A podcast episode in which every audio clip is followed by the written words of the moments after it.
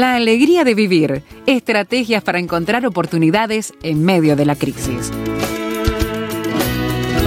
La alegría de vivir con la psicóloga Gloria Hernández. La charla con Gloria Hernández ronda alrededor del tema de la esperanza y cómo poder desarrollar una cultura de la esperanza en nuestro ambiente familiar, nuestro ambiente de relaciones. Y para ello, nos terminaba diciendo Gloria el encuentro anterior, hay que romper con prácticas de secretismo, ocultamiento, de rigidez, de evitar hablar y decir cosas, de evitar mostrar realmente quiénes somos con transparencia porque nos llevan justamente a un estilo de vida perjudicial. Bienvenida Gloria, gracias por acompañarnos. Gracias Esteban, justamente hablando de la importancia eh, eh, del poder estar eh, en la luz, el poder hablar las cosas, romper con silencios, romper con aislamientos, con rigideces, que son características de una familia que se va enfermando paulatinamente. Sin embargo, la, oportunidad, digo, qué maravillosa la oportunidad de la radio que llega a lugares que uno ni piensa que llegan y, de manera tan clara poder eh, ser un aporte de esperanza y un aporte de salud para las familias y para las personas, para vivir esa vida plena y abundante que es la que Jesús soñó y diseñó para nosotros aún en esta tierra. Así que la idea es poder meditar sobre estos aspectos. Y, tomábamos un versículo en el programa anterior y queremos volver a, retomarlo, que lo decía el apóstol Juan, inspirado en, en, el Espíritu Santo, en primera de Juan decía esto, este es el mensaje que hemos oído de él y os anunciamos, Dios es luz y no hay ningunas tinieblas en él. Si decimos que tenemos comunión con Él y andamos en tinieblas, mentimos y no practicamos la verdad. Pero si andamos en luz, como Él está en luz, tenemos comunión unos, con, otros, y la sangre de Jesucristo, su Hijo, nos limpia de todo pecado. Qué eh, maravilloso pasaje, porque nos está hablando justamente de una postura y una actitud ante la vida como Él lo es. Él quiere que, que nos reflejemos y seamos como Él es. Y lo que aquí dice justamente y en lo que venimos hablando, Dios es luz. Y si andamos en esa luz, vamos a tener una verdadera comunión unos con otros. Y veníamos hablando de lo negativo y lo nocivo del silencio, de esas cosas secretas en la familia, de esos no dichos que a veces cargan mi vida y lo llevo guardado a veces años y décadas de mi vida sin poder ponerlo en palabras la invitación de Dios, que es una invitación eh, profundamente hacia la salud y hacia la vida, nos dice y te dice y me dice, ¿no? Que aprendamos siempre a vivir en luz, que no estemos guardando y decir en tinieblas, porque pone esa imagen en contraposición de la luz y andamos en tinieblas, mentimos porque no practicamos la verdad. Andar en tinieblas es andar en el ocultamiento, en la oscuridad, en poner cosas este, guardadas este, en oscuridad para que no sean vistas ni sacadas a luz. Y poder meditar esto que sin duda, eh, si hay algo que tiene que ser guardado, un secreto, algo, es porque no es algo positivo. Sin embargo, la invitación de Dios, que es la invitación sana, es a que esto salga a la luz y que pueda haber una buena comunicación unos con otros. Y acá entramos en el cuarto aspecto que estábamos hablando de una familia que no funciona sanamente, cuando hay una comunicación defectuosa. Ese es otro elemento que, que va enfermando paulatinamente a la familia, que no hay una verdadera comunicación entre sus miembros. Pueden hablar, pero los diálogos son superficiales, transitan sobre, eh, sobre la superficie y nunca se profundiza, sobre todo... son temas este, eh, triviales, cotidianos, pero sobre todo lo que cuesta es que se hable de las emociones, de lo que yo siento y de lo que tú sentís. y ahí está el punto donde genera esa dificultad de comunión. Sabemos en la comunicación humana que hay muchos niveles. Hay un nivel que es el más superficial, el cotidiano, el hablar las cosas desde lo que pienso, desde lo, lo que sucede. La parte más racional, más, digamos, y más fría, racional, fría, sí. más fría y más cotidiana. Claro. Sin embargo, para que haya una verdadera comunión, en primera de Juan la palabra no habla de comunicación, dice comunión, lo cual es algo mucho más profundo, habla de intimidad en la comunicación con esa persona, con el otro. Para eso es el nivel más profundo de comunicación, que es el que Dios quiere que lleguemos con las personas. Eh, posiblemente no con todos, pero sí con nuestra familia. Y esa comunión implica hablar de lo, de lo que siento, hablar de mis emociones, hablar de mis sentimientos. Cuando uno logra hablar de lo que siente, tocó, alcanzó el nivel más profundo de comunicación entre dos personas. Y lo que sucede en las familias con estas características es que esto le cuesta muchísimo. Cuesta muchísimo decir eh, tanto, siento rabia, o esto me duele de vos, o esto me enoja mucho, o me molesta estas características tuyas, cómo hablar de los sentimientos positivos, decir cuánto te quiero, qué importante sos para mí, qué lindo que es tenerte, y, y esas emociones y sentimientos tan lindos que también. Cuestan también ponerlos en palabras, ¿no? Eh, sucede que muchas veces se dan en, en estas familias características de, de los dobles mensajes, ¿no? Eh, a veces incongruencia entre lo que se dice y lo que se hace. Los mensajes son confusos o son evasivos, no termino nunca de llegar a decir lo que estoy queriendo decir, ¿no? Entonces doy vuelta sobre el tema, pero nunca voy al punto, ¿no? Eh, y no se habla con claridad y directamente, por ejemplo, de los conflictos. Que los conflictos forman parte de toda relación humana y de todo grupo humano. La familia como grupo humano y el grupo humano por excelencia del cual todos nacemos, crecemos en, una matriz familiar, también hay conflictos. Y lo que es importante entender, que uno dice, Eva, qué horrible el conflicto, busco huir del conflicto. Es real, a nadie nos gusta estar en conflicto o, o- o vivir un conflicto, sin embargo, forma parte de la vida. Y esto es importantísimo entenderlo. Donde hay un grupo humano, donde hay personas, que surjan los conflictos, es natural que así sea, porque todos Dios nos creó diferentes, con distintas formas de ser, de pensar, de actuar, de sentir. Y es normal, es bueno es que sea así. normal. Y es bueno porque también en la riqueza de, de- de la eh, disparidad o, o del tú pensás una cosa y yo pienso otra, o yo lo miro de una manera y tu mirada es diferente. En eso uno se enriquece de poder escuchar la mirada del otro, la opinión del otro. Entonces, la importancia cuál es? Y miremos atrás, en, en las características que estamos hablando. No ser rígido. Yo no, no- rígido es- la persona que a veces se cierra ante la posibilidad de, de- de entender o, o reconocer o apreciar la mirada del otro, distinta a sí misma. Que capaz que no estamos de acuerdo, pero aceptamos aunque sea escucharla Sí. y a evaluarla, que es importante. Y acá creo que algo de Esteban que me parece tan importante, porque la- eh, uno se enriquece en el intercambio. Ujú. Y uno se enriquece cuando puede escuchar y, y- y, apreciar las miradas del otro. Capaz que después en mi elaboración digo, bueno, pero sigo pensando de la manera que la estoy pensando. Pero muchas otras veces uno se descubre, qué lindo, uy, ¿sabes que no lo había visto de esa manera? Y me amplías la mirada. ¿Sabes que no lo había entendido así? Y hoy puedo ver otro aspecto de una misma realidad que solo lo veía desde mi lente o desde mi forma de ser. Entonces, abrirnos a esa riqueza es tan importante porque uno crece, crece como persona, crece la relación entre esas personas y crece la relación de la familia o en una pareja, crece la relación de la pareja o en una amistad, crece mucho la amistad.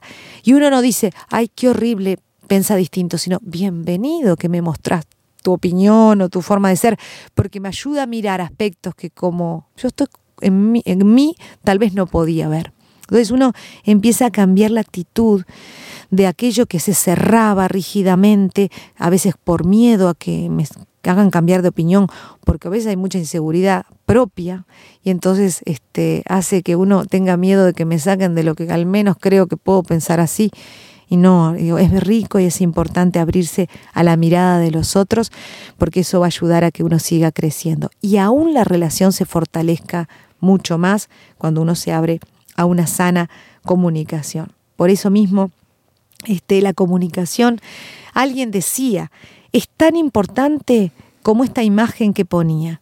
Para que dos este, elementos eh, se mantengan unidos, ¿qué tiene que haber entre ellos? Un pegamento.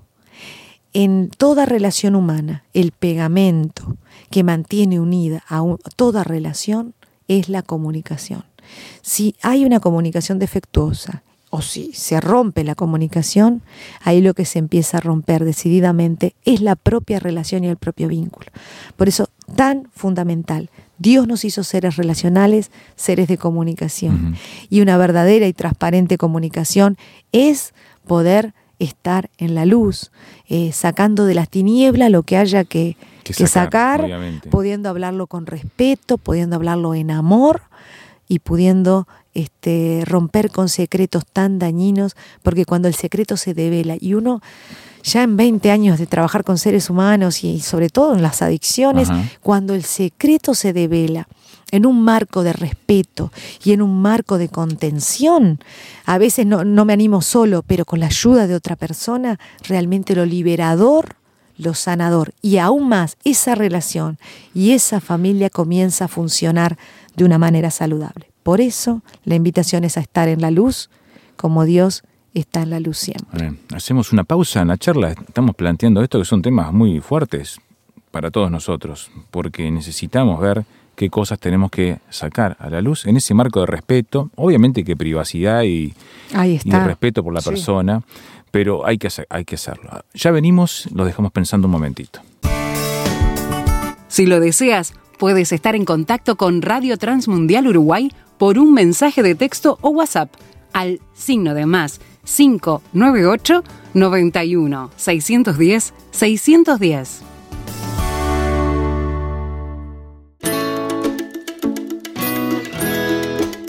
Estás escuchando La Alegría de Vivir, charlas de ánimo para encontrar oportunidades en medio de la crisis. Estamos con Gloria Hernández. Este espacio se llama La Alegría de Vivir y para tener alegría de vivir hay que poder vivir en la luz, sacando fuera de lo que es la tiniebla, la oscuridad, el esconder, cosas que nos hacen daño, le hacen daños a nuestro entorno. Y vos hablabas de esa necesidad. Y a la pasada te lo mencionaba Gloria, la necesidad de que con respeto, con cuidado, podamos sacar esas cosas a la luz sin hacer un circo de eso, sin hacer este una cosa que sea una especie de eh, teleteatro público, ahora es tan fácil hacer eso mm. con los medios que hay, pero necesitamos encontrar un marco adecuado de privacidad, pero más allá de nosotros mismos y del lugar donde está el problema para expresar todas esas situaciones. Exactamente. Y de ahí la importancia de una sana comunicación, que primero uno piensa que comunicarse es hablar. Eso es una parte.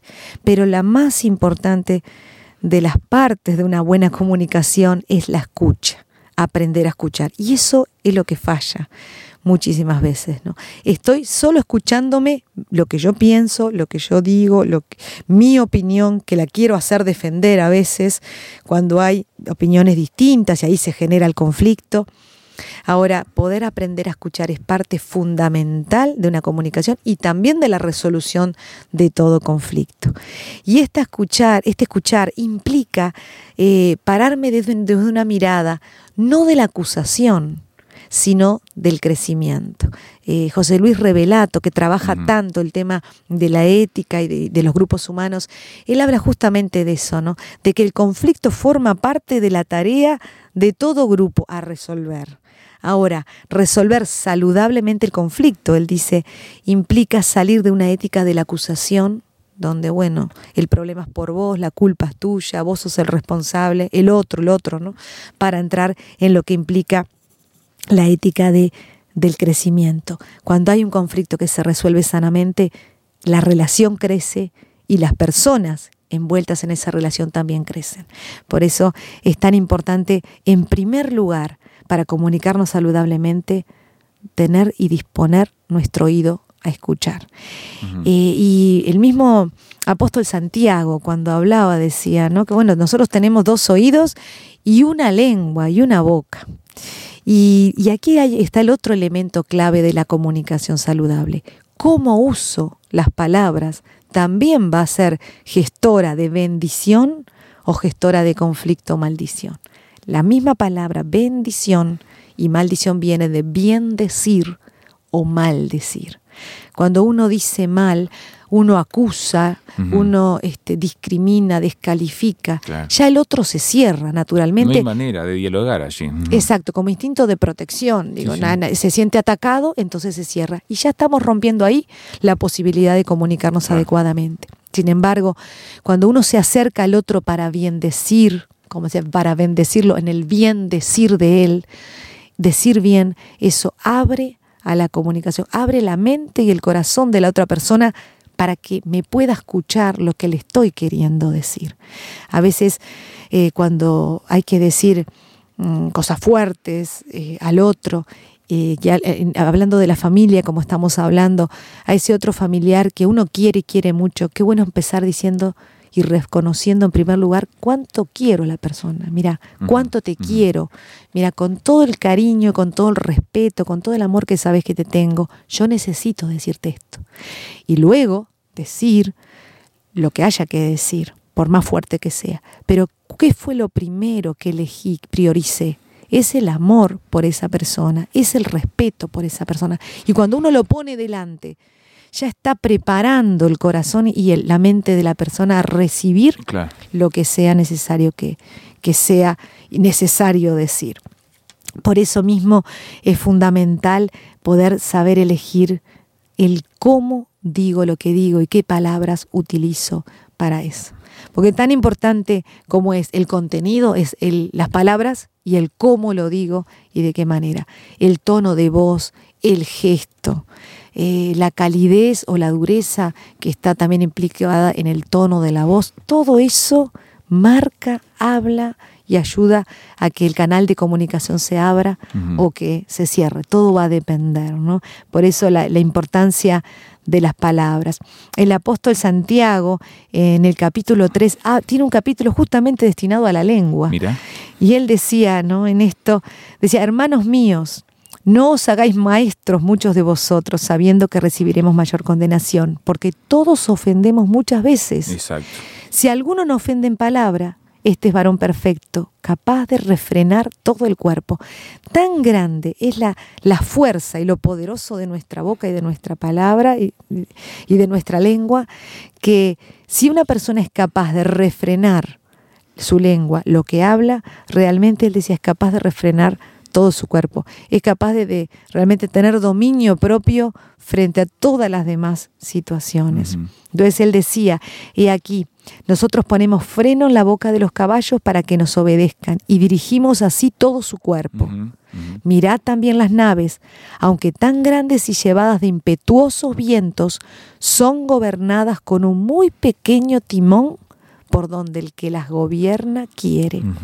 Así también la lengua es un miembro pequeño, pero se jacta de grandes cosas. Uh, He aquí cuán grande bosque enciende un pequeño fuego. Tal cual, es así. Entonces, realmente, ¿no? Que nuestra lengua sea usada para bendecir es empezar a generar eh, un viento de sanidad y de restauración en toda relación, cuando uno apuesta a bendecir y a hablar bien del otro y de los demás. ¿sí? Ahí hay un gran desafío, porque mm. en una época en que tanto se privilegia el hablar, hablar, hablar, comunicar, interactuar, decir cosas, eh, bueno, y, tantas macanas se mm. suceden todos los días por eso, por eso mismo, mm. cuanto más ante la disponibilidad de medios para hacer ese, mm. esa palabra que queremos decir pública, fuerte, audible y que llegue a muchos, la necesidad de tener ese control, ¿no? Exactamente, y es, y es eso, y es un control. El mismo, la misma palabra de Dios este, en el apóstol Pablo decía refrenar, ¿no? Y pone la imagen del barco, el timón, o en el caballo, ¿no? Que refrena justamente para poder ser gobernado y dirigido hacia lo mejor que puede ser. También en lo del ancla, ¿no? O sea, para que no te lleve para cualquier lado, necesitamos esa plomada, esa ancla, ese timón que nos ayude a que con nuestra boca tan poderosa, alguien usaba la imagen del bisturí. Puede ser tan poderosa para salvar una vida como puede ser tan poderosa para matarla. Todo depende cómo sea usada. Por eso mismo, este, eh, que Dios nos ayude a cada uno a saber expresar y expresar lo que sentimos y expresar lo que pensamos de una manera que siempre bendiga.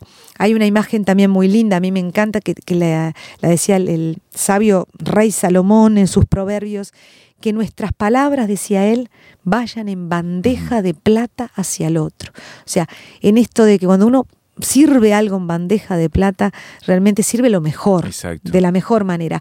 Que ese también sea nuestro timón o nuestra medida de que todo lo que salga de mi boca, aun cuando tenga que hablar algo duro o difícil, aun cuando sea en mi familia de velar un secreto largamente guardado, sabemos que si esto es para bien y para bendecir, lo pueda hacer con las mejores palabras y la mejor manera. Y alguien dirá, uy, capaz que yo no tengo muy lindas palabras. Bueno, pero cuando las palabras salen desde el bien del corazón, eh, esas palabras van a ser las adecuadas y van a poder llegar verdaderamente al corazón de la otra persona. Por eso mismo, el Señor nos invita a estar en la luz y estar en la luz implica poder escuchar al otro eh, con respeto, con amor y poder también hablar, decir las palabras como Dios quiere que así sean. Siempre para bendición. A bendición nos llamó el Señor. Y cuántas veces, y sí, pero uno dice, pero qué horrible de la manera que me, me hablan o se me dirigen o me descalifican. Pero bueno, este, siguiendo este eh, aspecto de la bendición, eh, muchas veces cuando el Señor dice, maldigan ellos, y muchas veces uno puede recibir tantos maldición y maldecir de, de tantas personas, maldigan ellos pero que dice el Señor, bendice tú siempre. Y que desde nuestro lugar sean siempre palabras de bendición. Y de ahí tomándonos en qué esperanza, la esperanza de la palabra y el principio de Dios que dice que conforme a lo que uno siembre es lo que va a cosechar. y en ese principio universal tan esperanzador, que si soy un sembrador de bendiciones, de decir bien, de todos los demás, aún de tu enemigo, aún del que te descalifica, nosotros podamos mostrar otra elevación como personas, hablando bien, realmente ahí este, muchas veces los sistemas familiares enfermos, los grupos humanos donde hay tanta descalificación y maldición unos con otros, realmente uno vence y gana y cambia y empieza a cambiar. El cambio de uno, bendiciendo, cuando vamos con el espíritu contrario, todos los demás descalifican, maldicen, sin embargo uno va con bendición, con el espíritu contrario. Contracorriente, ¿no? Contracorriente, el cambio de uno en el sistema familiar, en el sistema de ese grupo, va a generar un cambio paulatino y progresivo en todo lo demás. Entonces, esa iniciativa, esa actitud activa nuestra para poder mejorar y cambiar el sistema familiar, no empieza esperando que el otro cambie, sino que eh, al único que podemos cambiar es a nosotros mismos. Y entonces que, que el timón lo podamos tener nosotros con nuestras palabras y con nuestras actitudes. Por eso mismo que podamos estar en la luz y por eso mismo también que podamos eh, responder con bendición y no con maldición y que podamos ser vencidos con el bien, vencer el bien con el mal. Ahí está, justamente, al mal, perdón, con el bien. Y justamente estas son las actitudes que a veces marcan algo totalmente distinto a lo que podría ser lo, que naturalmente, humanamente me surgiera. Hasta lo que se justifica a veces. Que se justifica y está, porque realmente hay personas... Porque se tiene un discurso a veces de ese tipo, como mm. estamos hablando, pero en la práctica dice, bueno, hacé la tuya y salvate como puedas y, si tenés que pasar por arriba, mm. pasar igual por arriba, ¿no? Este. Y, y, esto es lo que se mueve hoy, porque además este, dijiste una frase que hoy cómo se hace la tuya, rescatate, manejate. Uno mira en el lenguaje adolescente y cómo refleja el mundo del hoy, este mundo individualista de rescatate, rescatate vos, manejate como puedas, porque bueno, eh, ese sería el individualismo que el mundo de hoy marca. Es terrible vivir así, ¿no? Terrible. Sin embargo, el diseño y el pensamiento de Dios hacia nosotros son pensamientos de paz y, de que de la búsqueda de la armonía de, unos con otros, de la comunión unos con otros, y como dice también la palabra de Dios, en lo que dependa de nosotros, estar en paz unos con los otros. Y ese estar en paz siempre va a marcar. Cuando uno ya tiene luz y la luz de Dios es que tomemos la iniciativa. Por lo tanto, no seamos vencidos de lo malo, sino ven cómo vamos a vencer el, el mal justamente con el bien. Entonces, esa es la idea y esa es la propuesta desde este lugar. Sanar un sistema familiar con una comunicación defectuosa, con silencios y secretos, implica escuchar, hablar y hablar con bendición hacia los otros.